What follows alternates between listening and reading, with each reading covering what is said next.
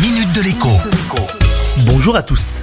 Ça m'énerve et je voulais vous en parler depuis longtemps. Ce qui m'énerve, c'est d'avoir l'impression de me faire prendre pour un jambon, de me faire arnaquer.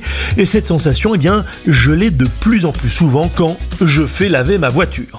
Alors, ce n'est pas que je sois maniaque de la propreté, mais vous savez bien comme moi qu'en automne, eh bien, il suffit de laisser sa voiture garée quelques jours sous un arbre pour la retrouver couverte de traces noirâtres, assez difficiles à enlever.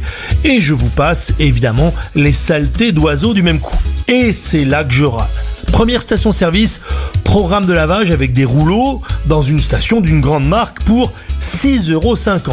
Eh bien, la voiture ressort presque aussi sale qu'en rentrant dans l'automate. Quelques jours plus tard, je récidive dans une autre station-service d'une autre grande marque où cette fois, eh c'est un laveur haute pression qui est en libre service. Après 4 euros dépensés dans le machin, je renonce à décrasser ma voiture. La haute pression n'est qu'une promesse et oui, j'ai bien appuyé sur la poignée. Merci. Deux semaines passent et je tente cette fois un centre de lavage indépendant où l'on dépense 1 euro pour 100 secondes ou 1 minute 40. Et là, miracle la haute pression enlève tout tout de suite, y compris la poussière de frein incrustée sur les jantes et donc le toit, le capot, les ailes, tout ressort absolument nickel. Vous avez donc compris l'objet de mon courroux.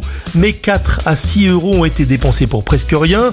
Un seul euro a lui suffi à faire tout le boulot que j'attendais du lavomatique. Et ce qui ne fait pas l'ombre d'un doute, c'est que c'est fait exprès. Un lavomatique ou un nettoyeur haute pression qui lave mal, eh bien, c'est un lavomatique ou un nettoyeur de pression qui pousse à la dépense et ce n'est ni loyal ni commercial. À demain.